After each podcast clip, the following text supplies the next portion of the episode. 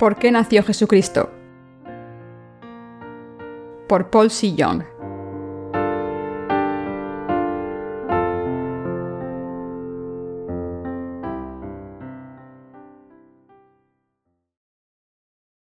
Sermón 1.1.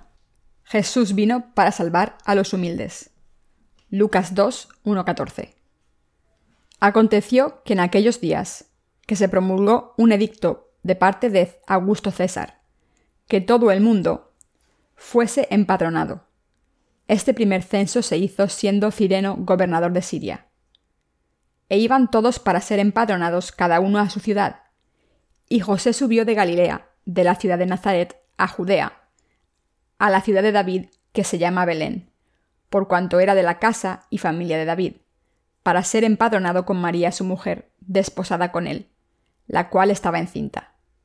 Y aconteció que estando ellos allí, se cumplieron los días de su alumbramiento, y dio a luz a su hijo primogénito, y lo envolvió en pañales, y lo acostó en un pesebre, porque no había lugar para ellos en el mesón. Había pastores en la misma región que velaban y guardaban las vigilias de la noche sobre su rebaño.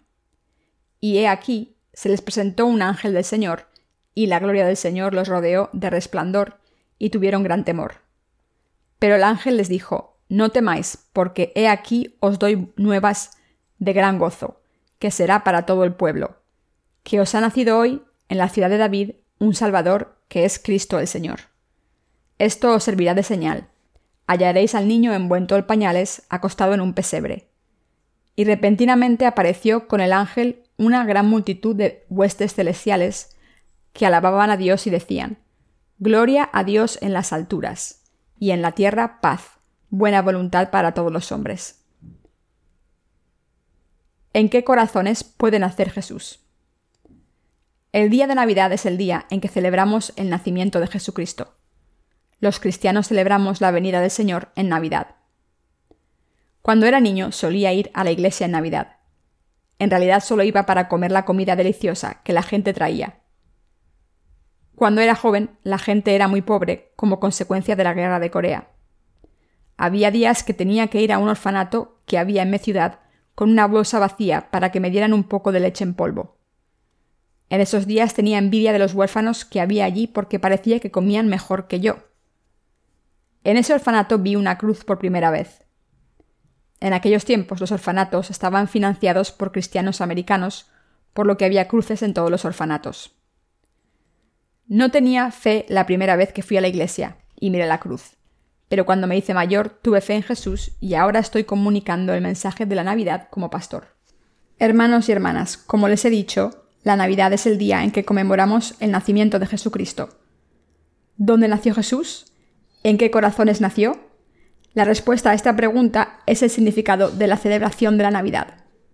Los seres humanos suelen llamarse pequeños universos. Jesús, que es Dios, dejó su trono celestial y vino a este mundo a los corazones de los seres humanos. ¿Por qué tuvo que venir a Jesús al mundo?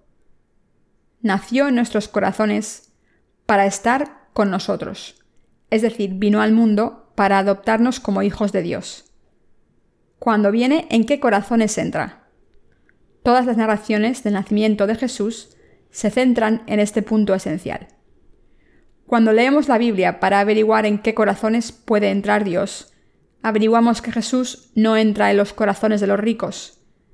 El Señor no entra en los corazones de los que tienen poder y riqueza, sino en los que son humildes y temerosos ante Dios. Nuestro Señor nació en Belén cuando César Augusto era el emperador de Roma. No es una coincidencia que Dios naciese en aquel entonces. El Señor llegó en el momento oportuno para salvar a la humanidad de la confusión, los pecados y la supresión. César Augusto emitió un decreto para que se realizase un censo de todo el imperio romano, y como Israel era una colonia de Roma, también tuvo que realizar un censo. Nuestro Señor vino al mundo durante un periodo específico para cumplir su plan. Fue concebido por María y nació diez meses después. Nació como el Salvador de la raza humana. El Hijo de Dios estaba vestido en un cuerpo humano cuando vino al mundo como el Salvador. El recién nacido Jesús fue concebido por el poder de la palabra de Dios mientras María estaba prometida a José. El emperador romano emitió un decreto para que se realizase un censo de todo el imperio romano, y todos los israelitas tuvieron que ir a sus ciudades natales para registrarse. En resumen, Dios dejó que el mundo pasase por una situación turbulenta para enviar a Cristo al mundo según sus profecías. José y María fueron a registrarse a Belén y María, que estaba a punto de dar a luz, empezó a tener contracciones. José, el bebé está a punto de nacer. Cuando José vio a su esposa sufriendo contracciones, fue a llamar al posadero. Señor, ¿nos puede alquilar una habitación? Mi mujer está a punto de tener un bebé y necesitamos una habitación inmediatamente. Pero el posadero les dijo ¿Estáis locos? La posada está llena de gente que viene de fuera y estamos a punto de cobrar a la gente por dormir afuera. ¿Creéis que tenemos una habitación libre para vosotros? No hay lugar para Jesús en sus corazones. La Biblia dice que Jesús nació en un establo porque no había sitio en la posada. Como la posada no tenía habitaciones libres, Jesús nació en un pesebre. El Altísimo Señor Jesús nació en un lugar tan humilde y fue envuelto en pañales para dormir en un pesebre. Hermanos y hermanas, debemos conocer el amor de Dios y sus planes mientras celebramos la Navidad. Esto es saber el tipo de almas que pueden servir a Jesucristo como el Salvador. Nuestro Señor Jesús vino encarnado en un cuerpo humano. El Altísimo Dios descendió a este lugar tan humilde y bajo. Entonces, ¿quién puede recibir a Jesús?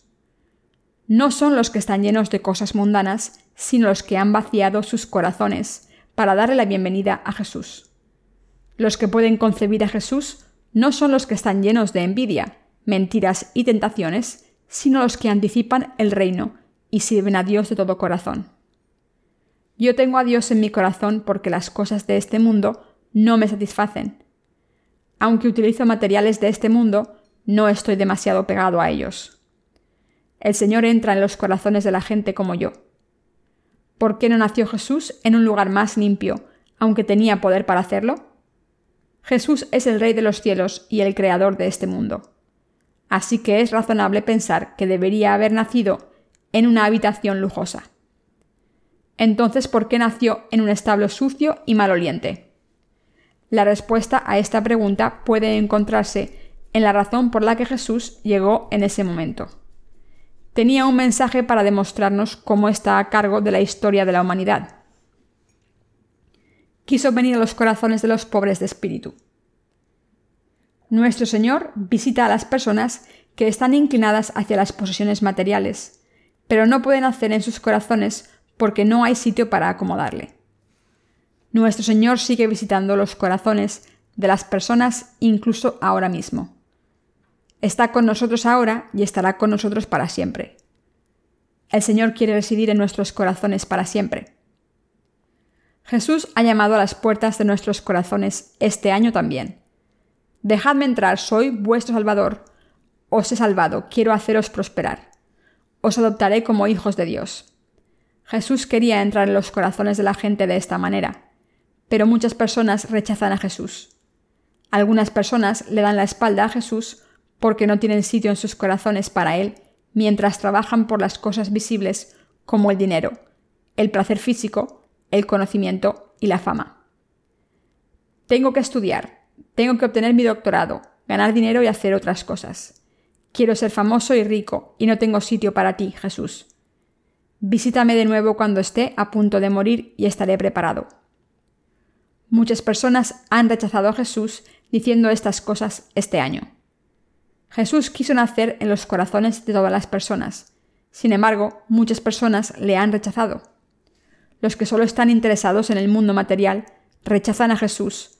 Así que Jesús entra en los corazones de los que tienen un espíritu pobre, un espíritu como un establo. El Señor entra en los corazones vacíos y se queda en ellos. Los que han dado la bienvenida a Jesús no están apegados a las cosas del mundo, aunque las necesiten no abandonan al Señor para obtener cosas del mundo. Estas personas ponen toda su esperanza en Jesús y confían en Él mientras viven su fe en tiempos malos. Por eso Jesús nace en los corazones de los pobres de espíritu, que tienen un espíritu humilde y desesperado. Esto explica por qué la gente del mundo, que es rica materialmente, no recibe a Jesús como su Salvador. Aunque estas personas crean en Jesús, no están interesadas en las cosas del mundo. La gente que va a la iglesia para hacerse rica y para hacer negocios no puede tener a Jesús en su corazón. Algunas personas de este mundo creen que son importantes, pero hay personas que no se consideran tan importantes como deberían. El Señor entra en los corazones de los que conocen sus propias insuficiencias. Solo los que se dan cuenta de sus limitaciones y de sus pecados y admiten que no son nadie, le dan la bienvenida a Jesús y le sirven. Cuando salimos a predicar el Evangelio, conocemos a personas que nos saludan superficialmente y nos dejan pronto. Seguramente piensan que no son compatibles con nosotros. Pueden pensar que son mejores que nosotros, los trabajadores del verdadero Evangelio. Cuando veo a estas personas tan creídas, me entristezco, aunque sé que son ignorantes. Tratan a los evangelistas con aires de superioridad cuando oyen que deben creer en Jesús. En realidad, la mayoría de personas que tienen dinero y autoridad no toman a Jesús en consideración. Por esta razón, el número de creyentes está descendiendo. Esto se debe a que la situación económica ha mejorado mucho. Si ustedes dicen, Crean en Jesús. Jesús les ama. Únanse a nosotros en el cielo al creer en Jesús. A las personas ricas, que tienen coches y casas de lujo, les mirarán como si estuviesen locos y se irán sin decir nada. Estas personas creen que son privilegiadas porque tienen posesiones materiales como coches de lujo y mansiones. Hermanos y hermanas, ¿pueden pensar en alguien que sea más rico y noble que Jesús? Debemos apiadarnos de estas personas e intentar ayudarlas para que tengan fe en Jesús y puedan ir al cielo. Pero no podemos obligarles si no quieren recibir a Jesús. Sin embargo, hay algunas personas ricas que quieren creer en Jesús y ser parte de la Iglesia. No pudieron encontrar satisfacción en sus riquezas y por eso llegaron a la conclusión de que necesitaban a Dios. Otras personas piensan que no sobrevivirán un día sin Jesús. Queridos hermanos, cuando celebramos la Navidad, debemos saber quién puede tener a Jesús y quién no. Debemos conmemorar el significado del nacimiento de Jesús y vivir una vida que reciba la remisión de los pecados y la ayuda de Cristo. El Señor acude a los desesperados. Cuando el Señor nació en este mundo, su nombre era Jesús. Jesús significa Salvador, mientras que Cristo significa Mesías. Mashiach en hebreo, que quiere decir el ungido. Leamos Lucas 1, 50-55. Su misericordia es de generación en generación a los que le temen. Hizo proezas con su brazo, esparció a los soberbios en el pensamiento de sus corazones. Quitó de los tronos a los poderosos y exaltó a los humildes. A los hambrientos colmó de bienes y a los ricos envió vacíos. Socorrió a Israel su siervo, acordándose de la misericordia de la cual habló a nuestros padres, para con Abraham y su descendencia para siempre. El pasaje que acabamos de leer habla de los que pueden recibir compasión de Jesús y tenerle en sus corazones. Dios tiene compasión de los que somos pobres de espíritu. Nos muestra su misericordia infinita, como está escrito. Su misericordia es de generación en generación. ¿En qué corazones entra Dios? En los corazones de los que temen a Dios. Dios no entra en los corazones de los que no le temen. Los que temen a Dios y le obedecen inmediatamente pueden tener a Dios en sus corazones. Podemos ver que los corazones de los que han recibido la remisión de los pecados por fe y se han convertido en hijos de Dios, obedecen la palabra de Dios incluso cuando no tiene sentido para ellos. Hemos observado los corazones de los que tienen a Jesús. Nuestro Señor nace en los corazones de los que reconocemos la palabra de Dios tal y como está escrita.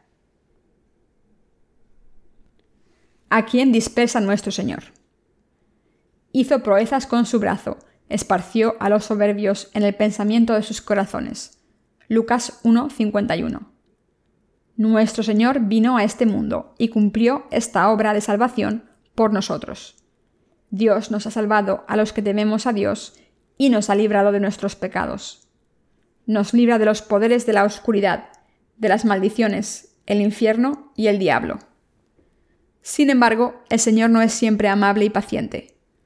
Una de las cosas que Dios hace es dispersar a los que son orgullosos en sus pensamientos internos. No deja a los orgullosos en paz, sino que los dispersa.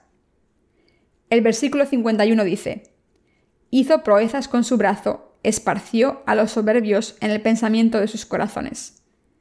Esto significa que Dios envía a los orgullosos al infierno, aunque no admitan su orgullo. El Señor no les deja acercarse a Él, aunque quieran tener fe en Jesús. Nuestro Señor no siempre es amable con la gente, no siempre acepta a todo el mundo sin problema. Es el Dios del amor, pero al mismo tiempo no tolera a los pecadores que no quieren buscarle ni creer en Él. Los envía al infierno. Pero a los que le buscan de todo corazón y todavía no saben cómo depender de Él, y a los que están defraudados por sus fallos, les muestra su misericordia y amor. Nuestro Señor es así nos salva de todos los pecados y nos envía al cielo como hijos de Dios.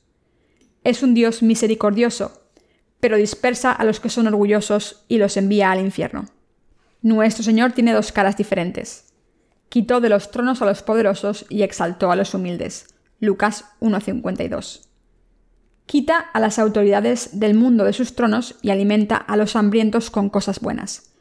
Dios salva y adopta a los que tienen hambre y sed de justicia desean la remisión de los pecados, la nación y la ciudadanía del reino de Dios. Dios favorece a este tipo de personas. Sin embargo, dispersa a los gobernantes y a los ricos. Dios es el Dios de verdad. Siempre dispersa a los que le retan y a los que abusan de su autoridad en la tierra, en la iglesia y corrompen la iglesia de Dios mediante sus propias doctrinas y ofrendas materiales. Por mucha autoridad que tengan, no son superiores a nuestro Señor. Cuando retan a Dios con su autoridad limitada, nuestro Dios los dispersa sin misericordia y los envía al infierno. La Biblia nos dice lo siguiente, No tendrás dioses ajenos delante de mí, no te harás imagen ni ninguna semejanza de lo que esté arriba en el cielo, ni abajo en la tierra, ni en las aguas debajo de la tierra. No te inclinarás en ellas, ni las honrarás, porque yo soy Jehová, tu Dios, fuerte, celoso, que visito la maldad de los padres sobre los hijos hasta la tercera y cuarta generación de los que me aborrecen, y hago misericordia a millares, a los que me aman y guardan mis mandamientos. Éxodo 20, 6. No he visto a nadie prosperar sirviendo a sus antecesores muertos. De hecho, las familias de los primogénitos o sus hijos no tienen mucho éxito. La mayoría de los primogénitos tienden a ejercer su autoridad y así hacer que Dios les condene. Muchas familias de primogénitos se arruinan y tienen enfermedades por esta razón. ¿Cuál es la diferencia entre los descendientes de los justos que temen la palabra de Dios y los descendientes de los que desafían a Dios? El Señor ha derrotado a gobernantes de sus tronos. Hermanos y hermanas, no es razonable esperar que los descendientes de los poderosos sean más felices y poderosos que los demás. Sin embargo, no son nadie. Dios los dispersa de sus posiciones de autoridad cuando abusan de su poder y no temen a Dios. Ningún poder del mundo sirve de nada a Dios. Dios les quita el poder, la riqueza, la fama y la salud a los que no temen a Dios. Cuando el Dios del poder y la autoridad verdaderos les quita el poder, ¿quién puede recuperar su autoridad? La autoridad viene de Dios y cuando Dios la quita es el final. Toda la autoridad es de Dios y todo el amor y las bendiciones también están a manos de Dios. Los poderes están sujetos a nuestro Señor, quien nació como el Salvador en Navidad. Nuestro Señor ha exaltado a los humildes ha saciado a los hambrientos con cosas buenas, pero ha dispersado a los ricos sin nada. El Señor exalta a los humildes. ¿Son ustedes humildes o están orgullosos de su autoridad? La respuesta es simple. Los seres humanos somos bajos ante Dios. Solo los que se dan cuenta de esto pueden recibir la palabra de Dios. el Dios Todopoderoso le dijo a María a través de un ángel, Tu parienta Isabel era infértil, pero ahora está encinta. Dios va a hacer una obra milagrosa en ti. Es la palabra del Dios Todopoderoso. Entonces María contestó, Soy una esclava del Señor, hágase en mí según su voluntad. ¿Cómo se llamó a sí mismo María, la madre biológica de Jesús? Se llamó esclava del Señor. No se llamó reina de los cielos, sino sierva o esclava. María no es la reina de los cielos. Dios escogió a una muchacha humilde y le habló. Entonces María aceptó la palabra de Dios y pudo concebir a Jesús.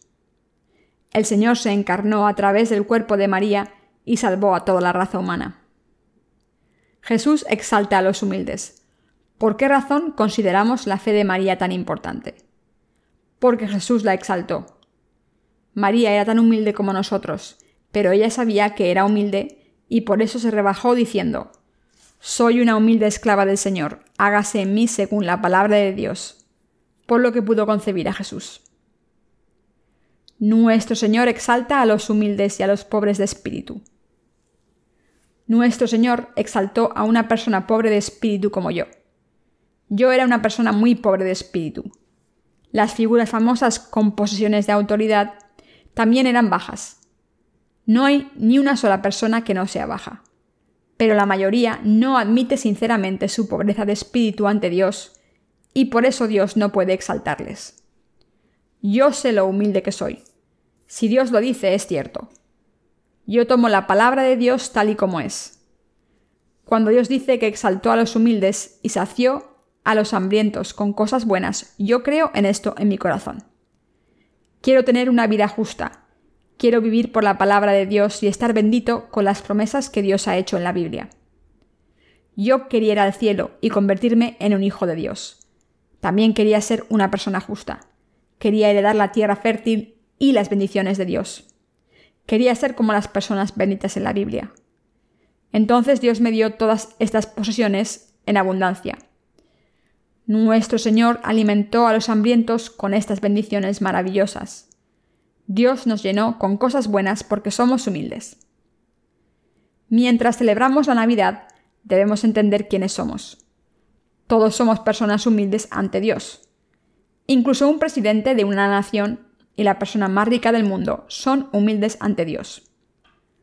Los que saben lo humildes que son pueden extender las manos a Dios diciendo, Dios, soy humilde, dame tus bendiciones, líbrame de todos mis pecados, bendíceme.